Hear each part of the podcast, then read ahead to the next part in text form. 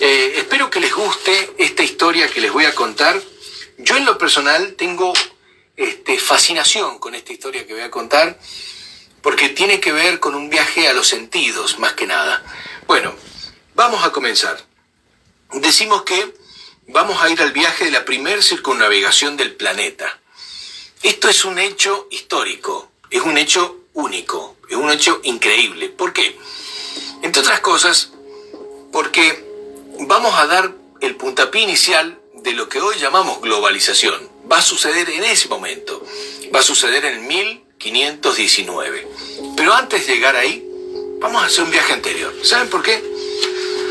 Cuando vamos a hablar de historia, lo ideal es ver el contexto de la historia. Entonces decimos, para hablar de historia, deberíamos ver cómo llegamos hacia allí. El viaje de la primera circunnavegación del planeta no es un accidente, es un hecho que va a suceder gracias a justamente estas, estas personas que llegan estimuladas a ese punto. Vamos, vamos al punto. El primer punto que me parece destacar es el renacimiento. Cuando hablamos del renacimiento decimos que es una etapa increíble de la humanidad que va a ser un salto cualitativo en la historia del mundo.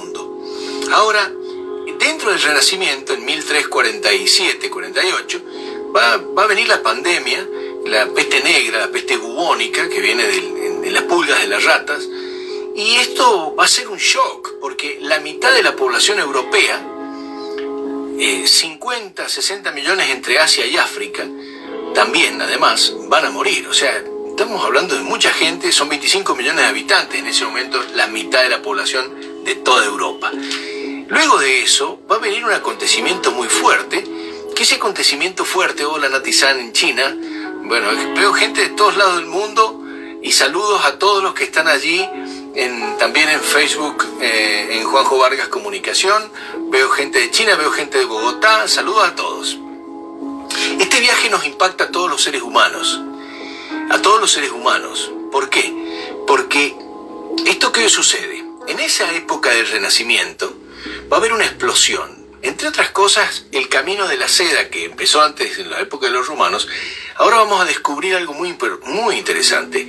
Va a venir, en esos viajes va a venir el papel. Viene de China el papel.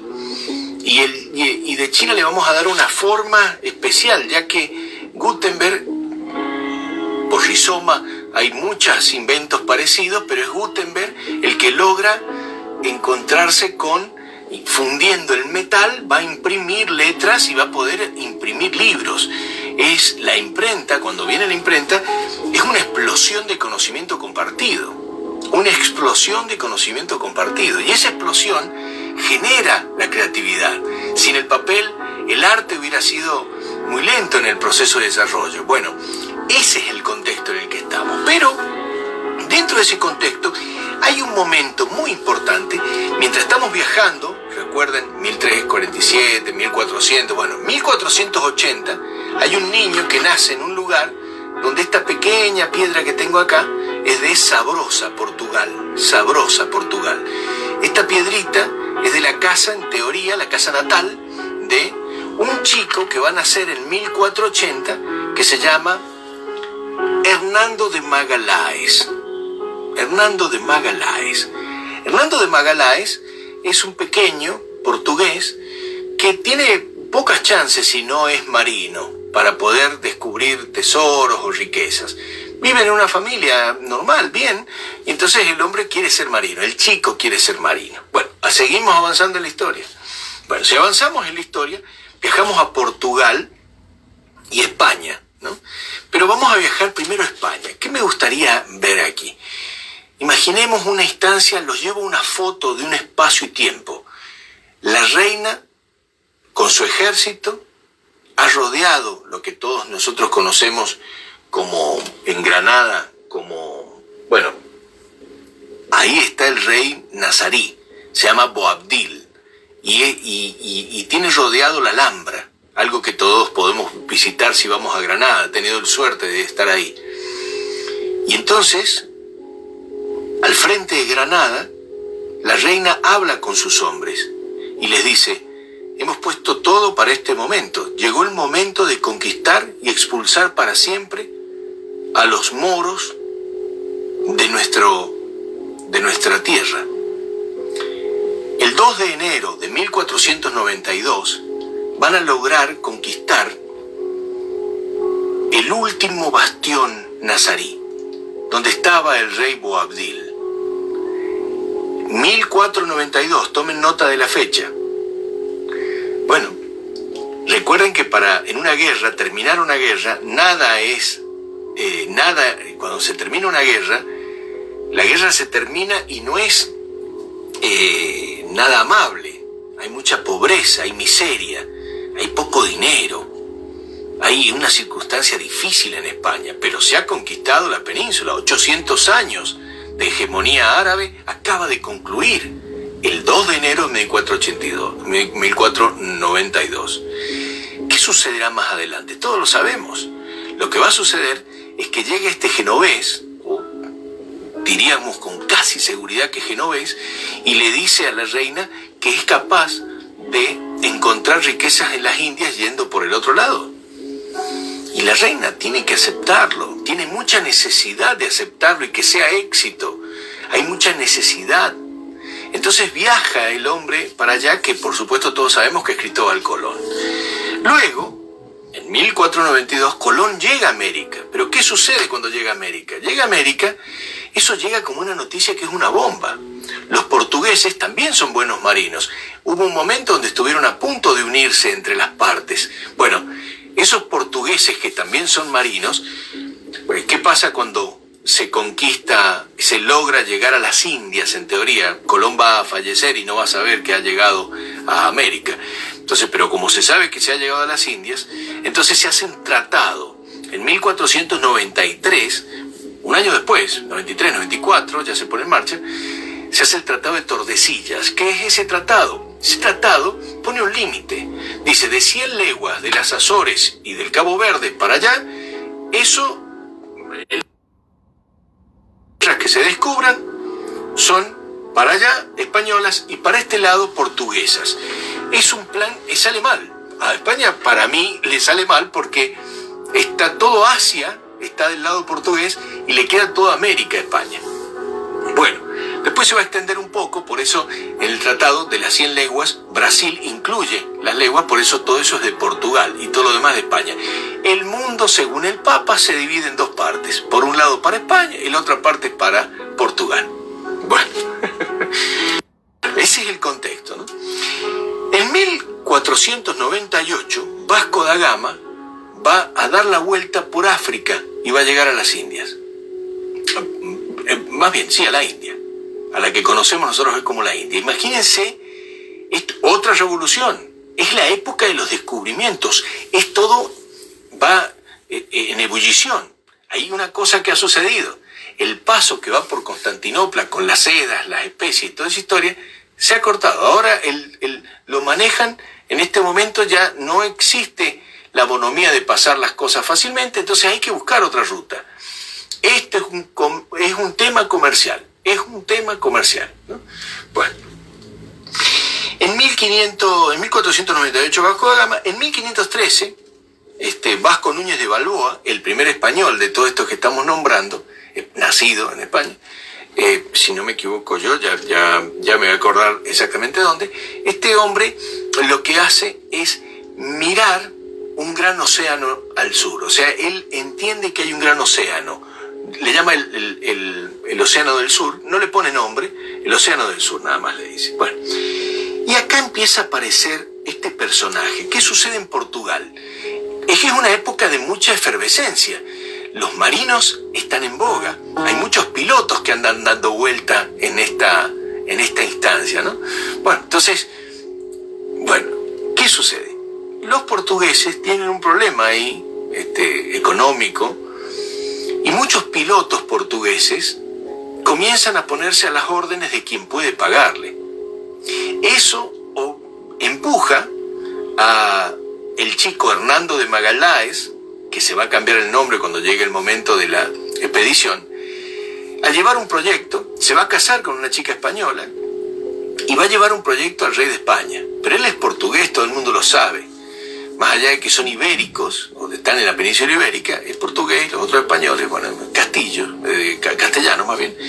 Entonces, eh, bueno, en fin, la historia es que lleva el plan, y el plan es muy interesante. Lo que pasa es que es muy interesante para España, porque necesitan sí o sí desarrollarse, pero hay un problema técnico grave. España tiene muchas cosas más interesantes que ir al plan de llegar a las Islas Molucas, que es donde están las especies, yendo por la ruta que España está autorizado a ir. Es algo nunca visto, es inédito, confirmaría muchas cosas el viaje, pero nadie quiere enrolarse en ese viaje porque hay muchos viajes que son mucho más interesantes, mucho más. En ese momento estaba en boga un viaje a Panamá que se estaba haciendo y se entendía que habían minas de oro en Panamá. ¿Quién quería ir a jugarse la vida a un viaje nunca realizado cuando en Panamá tenías oro.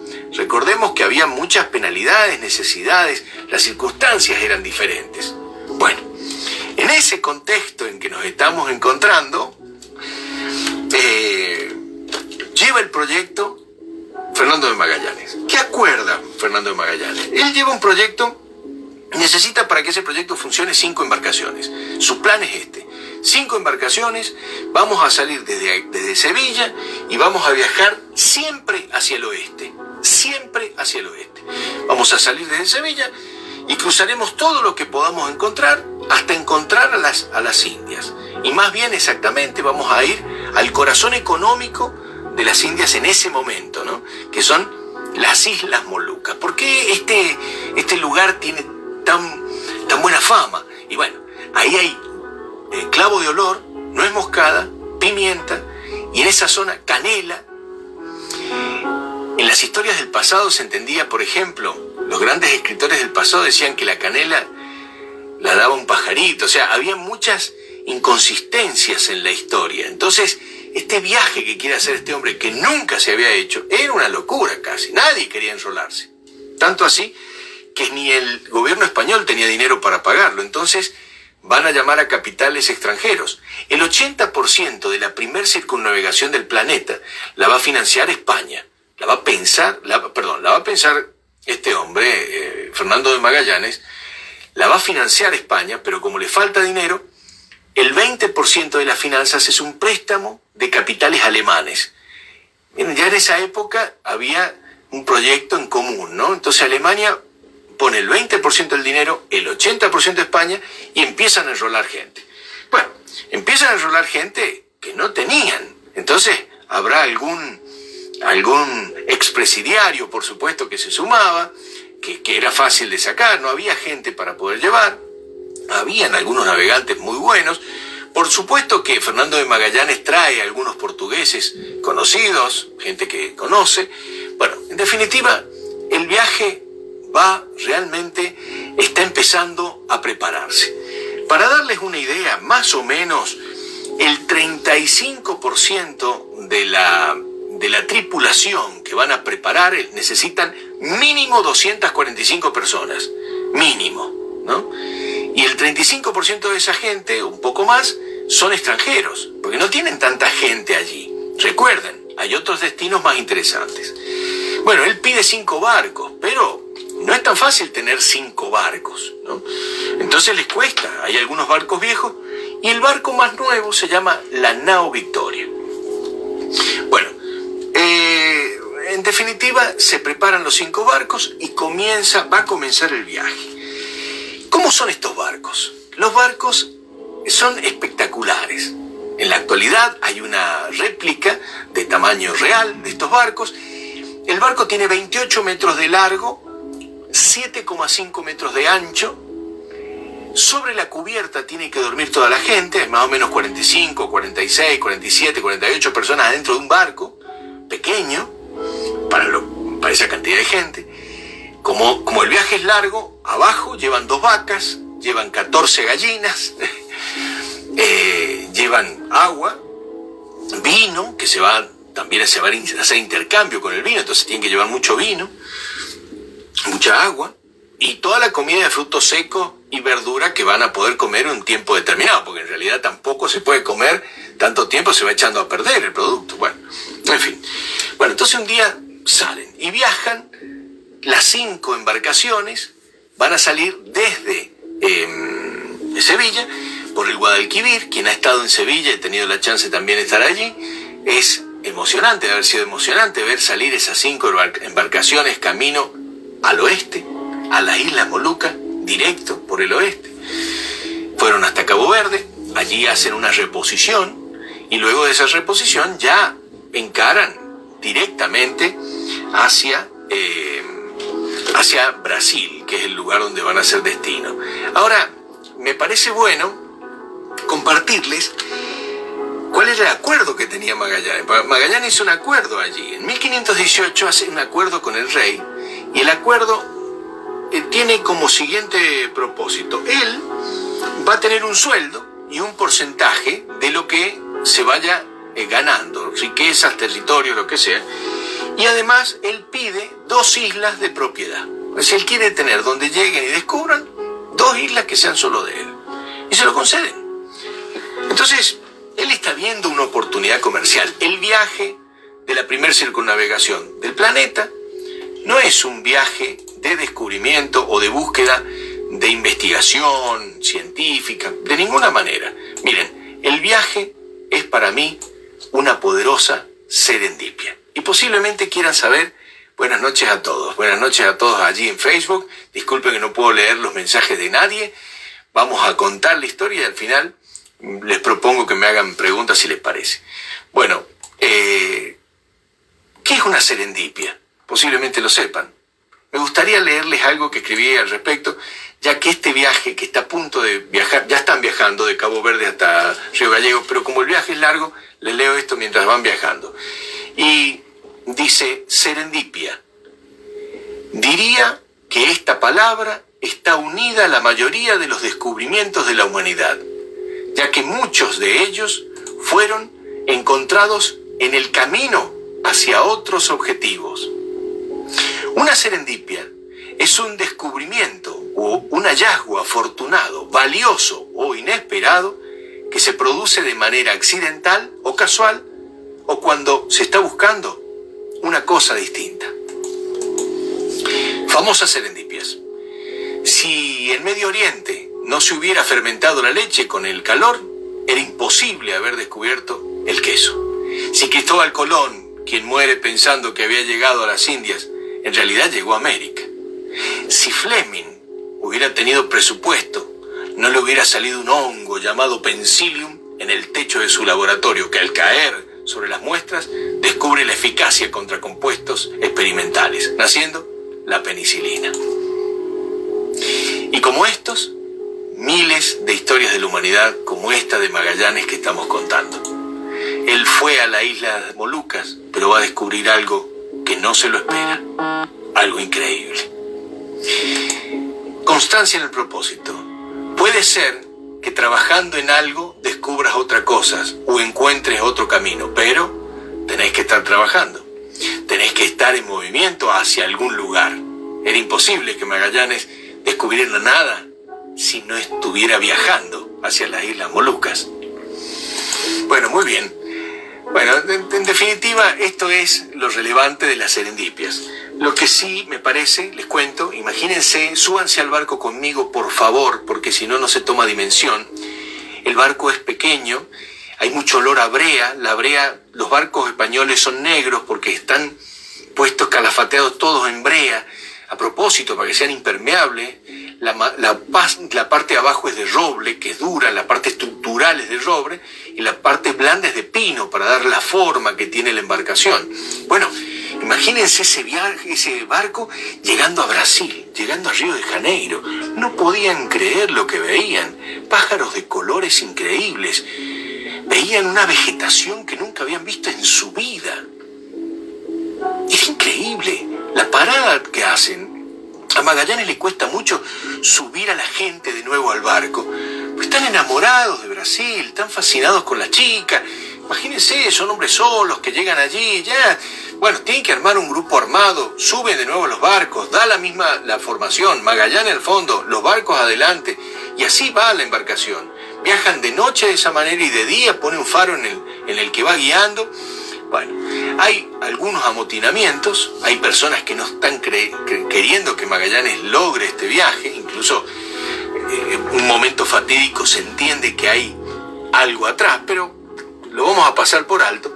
Pero hay varios amotinamientos. Ahora, hay una persona clave en todo este viaje que se llama Antonio Pigafetta.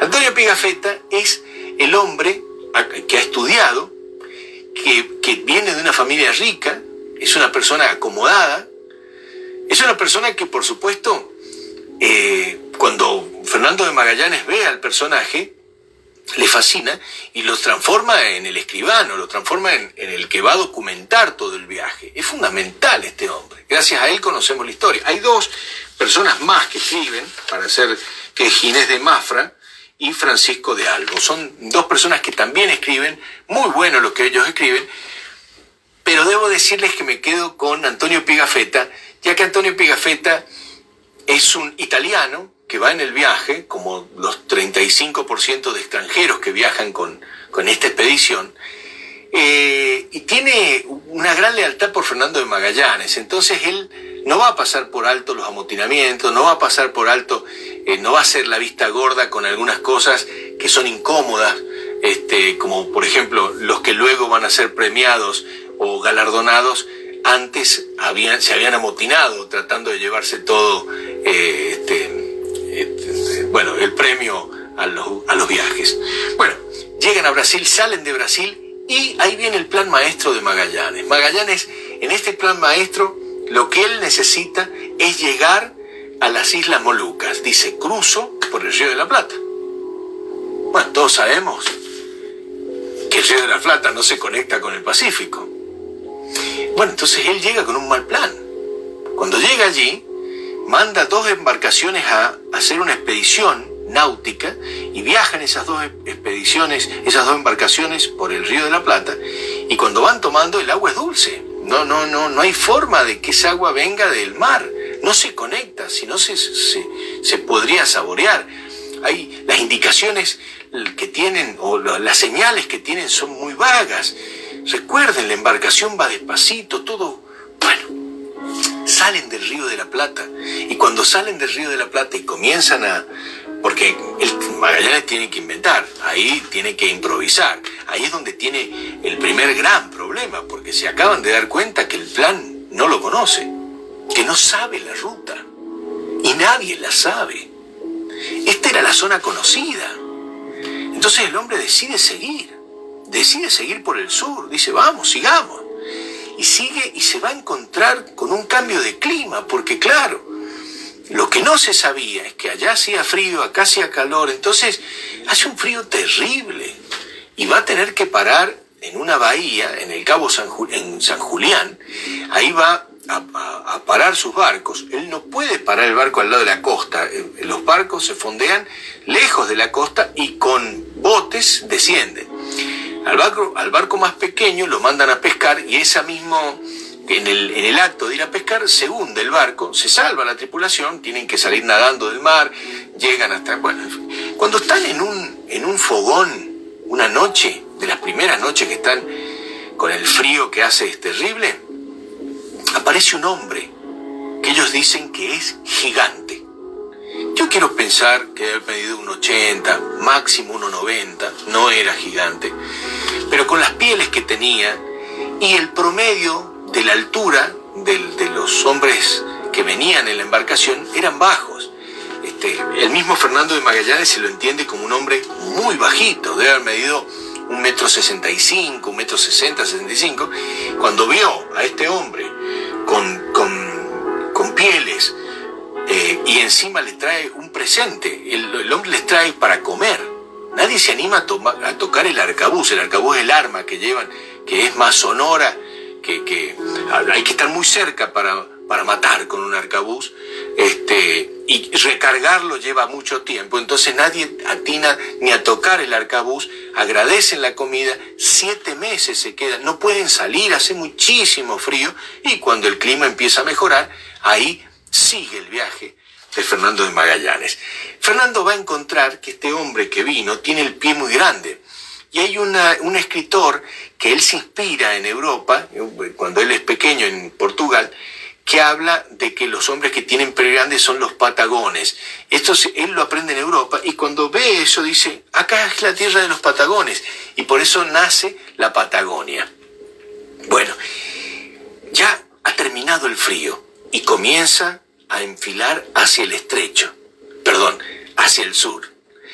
Tiene que encontrar el lugar para cruzar. No puede ser que el mundo no tenga un cruce hacia el otro océano. Y en un momento determinado va a encontrar un lugar donde empiezan a tomar y el agua empieza a ser salada. El estrecho de Magallanes comienza a tener salinidad el agua. Cuando se dan cuenta, entonces comienzan a embarcar. Posiblemente crean que el estrecho de Magallanes es corto. Para aquellos que no lo conocemos, debo decir que yo personalmente no lo conozco, para poder viajar en esa embarcación, en esas cuatro embarcaciones, recuerda, se hundió una, para poder viajar tienen que hacer un zigzag, es parece compleja la navegación, puede, puede haber riesgo para la embarcación, pero el viaje, no quiero mentir, son exactamente 38 días de viaje. El estrecho de Magallanes tiene 500 kilómetros. No es corto, es muy largo, es muy difícil hacer 550 kilómetros tiene el estrecho de Magallanes. Es muy largo. Entonces, en el medio de ese viaje hay una embarcación que es la que tiene más alimentos incluso, se demoran y ellos empiezan a cruzar, entienden que se ha hundido el barco porque lo han perdido, pero en realidad esa tripulación ha decidido eh, abandonar la expedición de Fernando de Magallanes y ha vuelto a Sevilla. En Sevilla ellos van a denunciar que Magallanes estaba a favor de los portugueses. No mentira.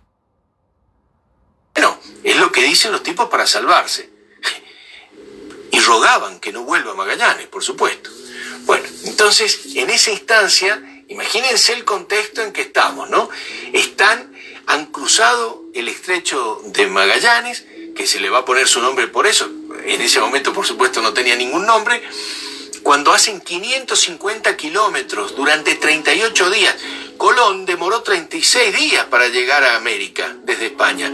Ellos hicieron 38 solo para cruzar el estrecho. Imagínense el nivel de estrés de estos tipos. Bueno, finalmente, en un momento, ven el océano.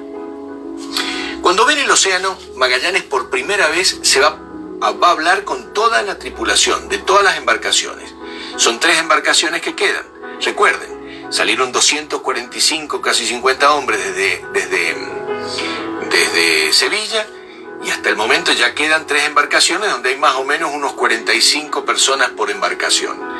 Bueno, va a hablar con todos y les va a dar la opción cuando terminan de salir va a encontrar el fuego en la tierra, que en realidad parece que son nativos que nunca los encuentran, entonces le llaman Tierra del Fuego, al, el estrecho se va a llamar Magallanes por él, Patagonia le pone este, Fernando de Magallanes, pero cuando van a salir al océano, habla con toda su tripulación. Él era un hombre de poco, no hablaba mucho, era medio firme, ha tomado algunas medidas, estoy pasando por alto algunos amotinamientos, hay un acto de sodomía que va a suceder de Cabo Verde a Brasil, van a tirar a un tipo por la borda, matar a otro, bueno, van a pasar varias cosas que estoy pasando a gran velocidad para poder terminar en esta hora esta historia.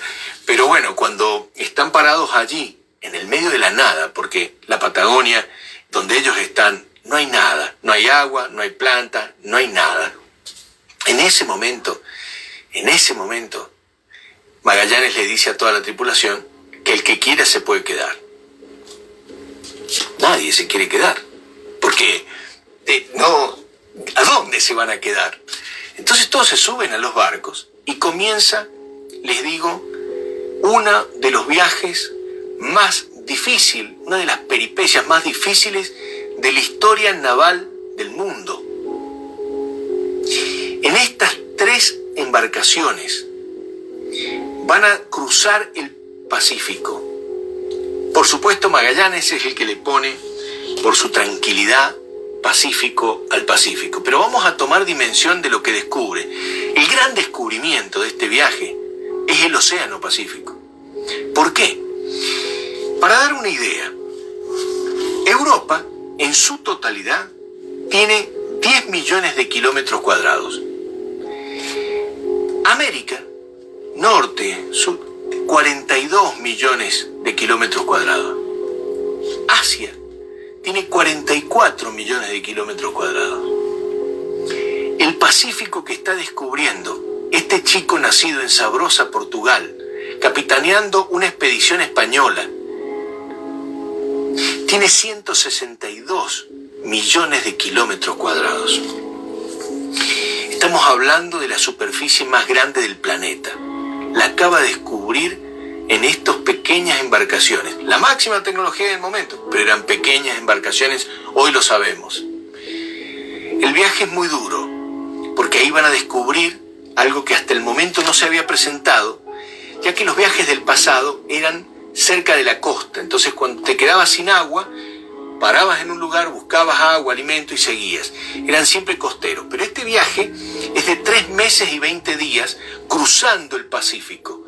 Cruzar el Pacífico en tres meses y veinte días es una experiencia increíble porque se quedaron sin agua, se quedaron sin nada.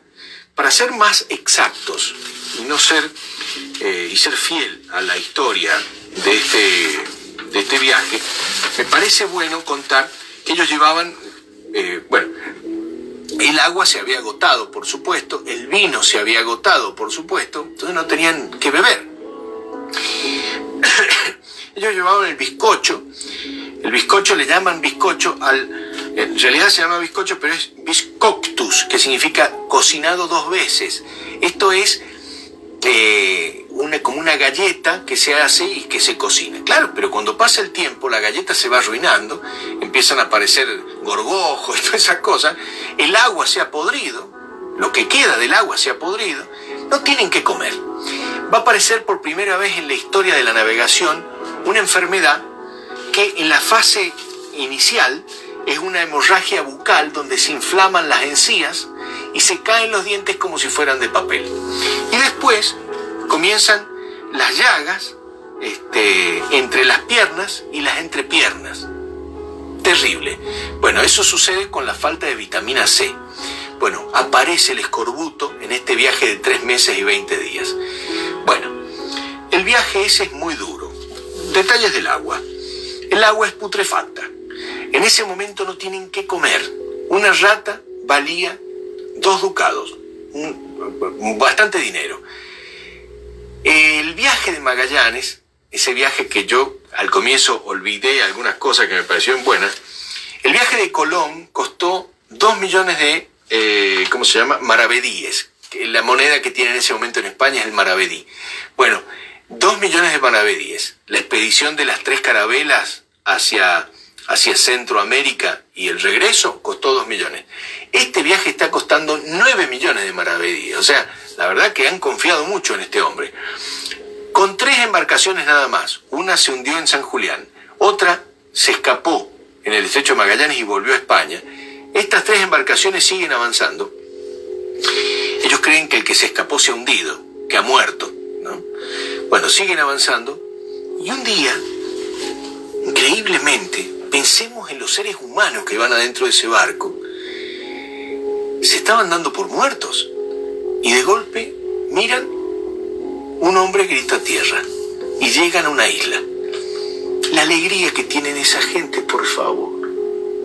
Todo esto que estoy contando está en el libro eh, de este señor, que para mí es el hombre que mejor ha escrito sobre este viaje, que se llama Stefan Weig, es un hombre nacido en Viena.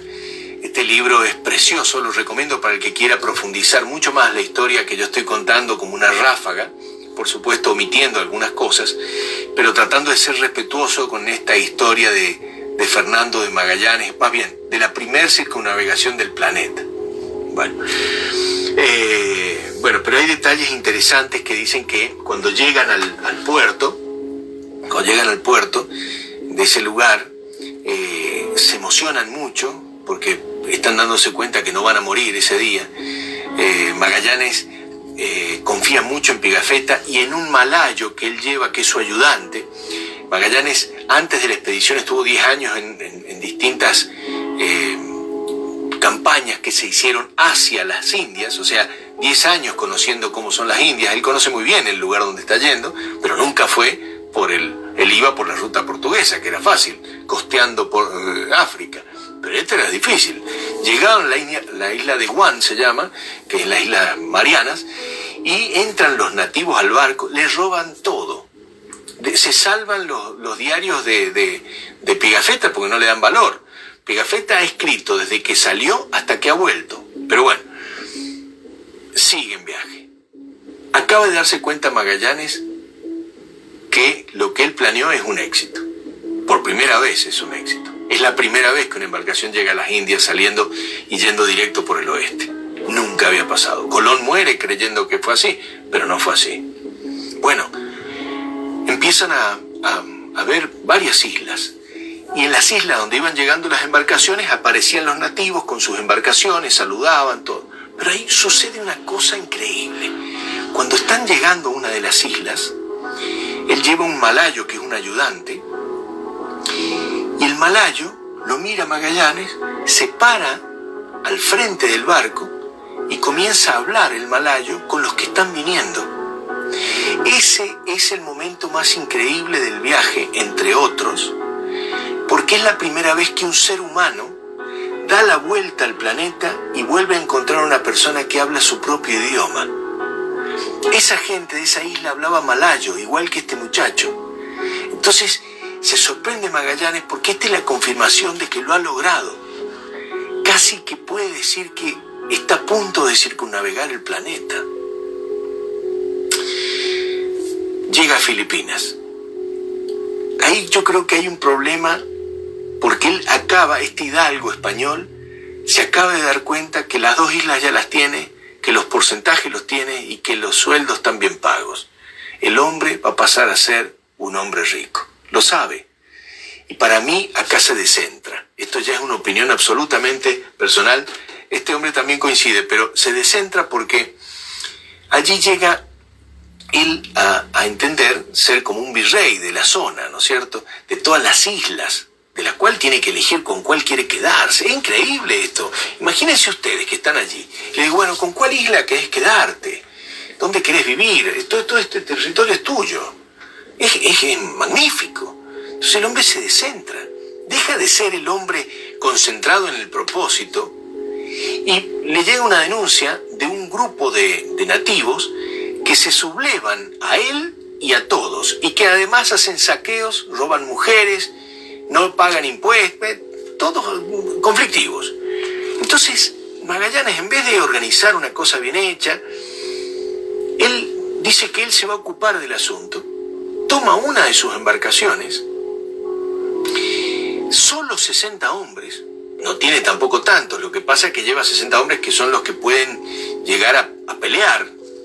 él, recuerden, son tres embarcaciones, 45 personas, pero dentro de esas personas, hay niños de 12 años, hay chicos de 14, hay un muchacho de 20, hay gente que sabe manejar un arma y otros que no. Bueno, él se va con 60, con arcabuces, calculando que cuando llegue a la isla de Mactán, que es donde tiene que llegar, cuando él llegue va a parar el barco en la playa y va a tirar cañonazos para que se enteren de qué va la cosa. Su barco va, lleva dos cañones pequeños y cuatro cañones potentes. Entonces él va a tirar cañones a la playa. Bueno, cuando llega tiene un problema de marea baja, el barco lo tiene que dejar muy lejos, o sea que ya no tiene el puesto de artillería. Y como lo deja tan lejos, los hombres cuando tienen que bajar tienen que descender y caminar casi dos kilómetros adentro del agua, que el agua te da por acá, imagínate, con las armas, dos kilómetros así, y vos estás viendo allí que hay un grupo de nativos que están haciendo señales, bueno, son 1600 los que lo están esperando, él tiene 60 cerca de la costa se da cuenta que esto es una derrota. Ahí eh, Antonio Pigafetta hace un relato donde él dice que es gracias a Magallanes que varios se salvan, porque cuando él es identificado por su coraza y su casco singular y diferente al de los demás, van hacia él. Acá también hay, una historia que dicen que hay una treta para matarlo, algo imposible de comprobar, pero sí sé que es el primero que va a caer, entre otros, una lanza lo va a atravesar, primero en el muslo, después en el pecho, y después lo van a rematar entre todos los nativos de allí al ideólogo de la primer circunnavegación del planeta. Antonio Pigafetta está en, esa, en esos 60 personas. Evidentemente es un gran nadador porque se van rápidamente en sus botes. Van a perder la embarcación mayor, van a volver en bote hacia, hacia la isla original donde han salido. Cuando vuelve, seguramente muy triste, Antonio Pigafetta dice, ha muerto nuestro espejo, ha muerto nuestra luz, ha muerto nuestro consuelo, ha muerto nuestra gran guía. Él ha visto varios amotinamientos que estoy obviando y él cree en Magallanes y no en todos los amotinados, que son los que han quedado. Tanto así que la expedición parece que se ha perdido. Es Pigafetta y otros más que ponen en orden el asunto hasta que ahí aparece este personaje que es el que va a concluir el viaje, que es eh, Juan Sebastián Elcano, que al final es el que, con dos embarcaciones que le queda, llega a las Islas Molucas, con mucha precaución, por supuesto, esto de, de Mactán ha sido grave, llega a las Islas Molucas. Las Islas Molucas les cuento que es como si fuera un reservorio de clavo de olor, para dar una idea de lo que significa. Pero vamos a sacar, este es un viaje comercial, donde por serendipia, como dije en algún momento, se van a descubrir cosas, ¿no? Bueno, muy bien.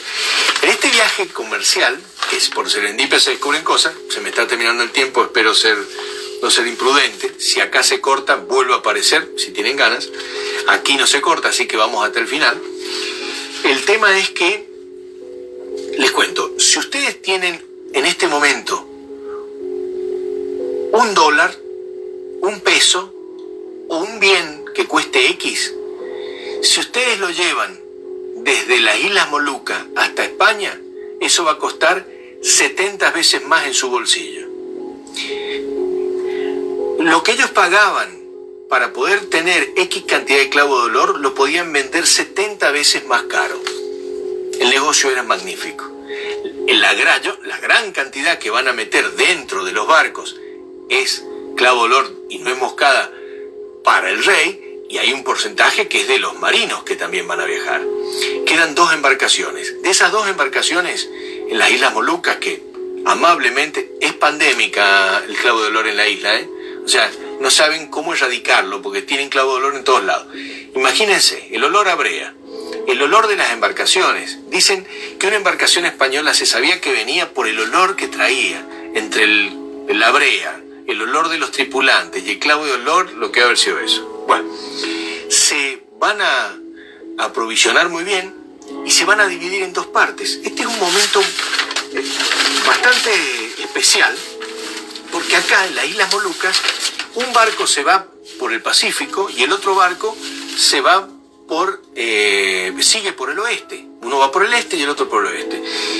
El que va por el Pacífico viaja cuatro meses eh, que se llama la Trinidad, y parece que llega a Japón y ahí se termina. Va a ser apresado por portugueses, bueno, no llega nunca a ningún lado. Y el otro es el único que viaja, pero es el viaje, el viaje con mayor cantidad de penalidades que puede haber, porque tiene que cruzar por las aguas que no está autorizado a cruzar. España no está autorizado para, perdón, detenerse en esos lugares porque es una zona con autoridad portuguesa. ¿Se acuerdan cómo empezó todo con el Tratado de Tordesillas? Bueno, de Tordesillas. Bueno, entonces, ¿qué sucede? El viaje es durísimo. Cuando llegan a Sudáfrica, manda una expedición, Magallanes, para que traiga agua y comida y que esto que el otro, pero, pero se equivocan y, un, y uno paga un clavo de olor. Cuando pagó con clavo de olor, se dieron cuenta que el barco estaba repleto, tuvieron que dejar a esa gente ahí y salir con el barco. El viaje va a ser muy duro, nueve semanas les va a llevar el viaje. Llegan a Cabo Verde, ahí se aprovisionan. Pigafetta en Cabo Verde va a descubrir algo, va a encontrarse con un amigo. El amigo que lo reconoce, él va a preguntar si es día miércoles, el amigo le dice que es jueves, y es la primer señal de los usos horarios que más adelante se van a implementar en, la, en el planeta. Patagonia, Estrecho de Magallanes, Tierra del Fuego, Océano Pacífico, usos horarios. Y lo más importante, la Tierra es redonda. Evidentemente, porque si vos salís por el oeste y siguiendo por el oeste llegás a destino, evidentemente no estamos en un plano rectangular. Algo que en el 1400 para atrás se podía suponer. La gente ya sabía que la Tierra era redonda para esa época. Bueno, en fin, estamos terminando. El viaje llegan a Cabo Verde. Les cuento, salieron, ¿se acuerdan? 245 hombres, un poco más. Bueno, ahora, si me permiten, el viaje está terminando. Una sola embarcación, calafateada y preparada en Cantabria, de base de roble, con modeladas maderas de pino, está llegando a destino. Después de tres años, exactamente, si no me equivoco yo, 8 de septiembre del año 1522, ingresa por el Guadalquivir esta nave. La gente la reconoce. Hay cañonazos en el aire. La gente grita. Llegan todos y con una copita, con una vela, van a llevarlos hasta la iglesia, que es lo que, es lo que han prometido. Escuálidos, con una inflamación en los labios, en las encías, bajan sus 18 tripulantes sobrevivientes. La primer circunnavegación del planeta se ha hecho. Esa nave es como la Apolo 11, pero más, el mundo acaba de darse cuenta que es un globo y es la globalización que acaba de comenzar. Hemos concluido la primer circunnavegación del planeta y está por comenzar otra historia en la historia de la humanidad. Bueno,